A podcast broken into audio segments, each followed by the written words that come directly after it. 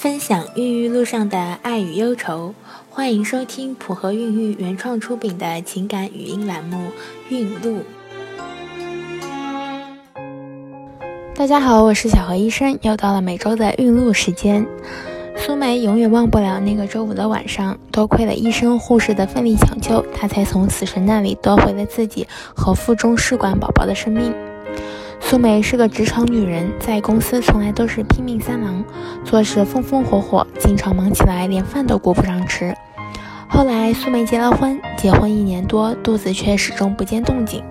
苏梅怀疑是自己月经不调的缘故，就和丈夫一起去医院检查，诊断结果是多囊卵巢综合症。医生建议苏梅采取促排卵方案，每个月打针吃药，按部就班的来。促排了六次，还是没有怀孕。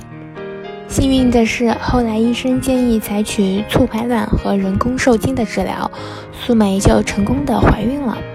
事情到这儿才刚刚开始，苏梅从怀孕第四个月开始一直腹痛，她以为是正常的，就没在意，毕竟公司还有很多事等着她处理。没想到越来越疼，实在扛不住了，才想着去医院去看看。那天正是个周五，苏梅的初诊大夫检查完之后，发现胎儿没有问题，但科室还是很负责任的，让好几个主任给她进行了会诊，最后决定帮她转到外科进行诊治。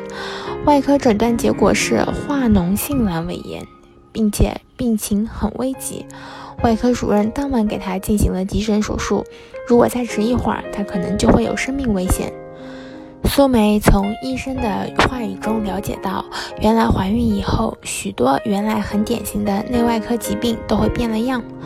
阑尾炎本来应该有典型转移性右下腹痛，也就是开始是胃部或上腹部不适，后来转到右下腹的阑尾点疼痛。但是女性怀孕后子宫增大，右下腹的阑尾炎就被顶到了上中腹部，疼痛的位置也就改变了，很容易造成误诊。如果化脓阑尾炎不及时治疗，穿孔了以后，可能就会变成全腹膜炎，还会出现败血症，死亡率很高。苏梅确实被吓到了，自己平时就大大咧咧，不注意自己的身体，结果差点害死了自己腹中的宝宝。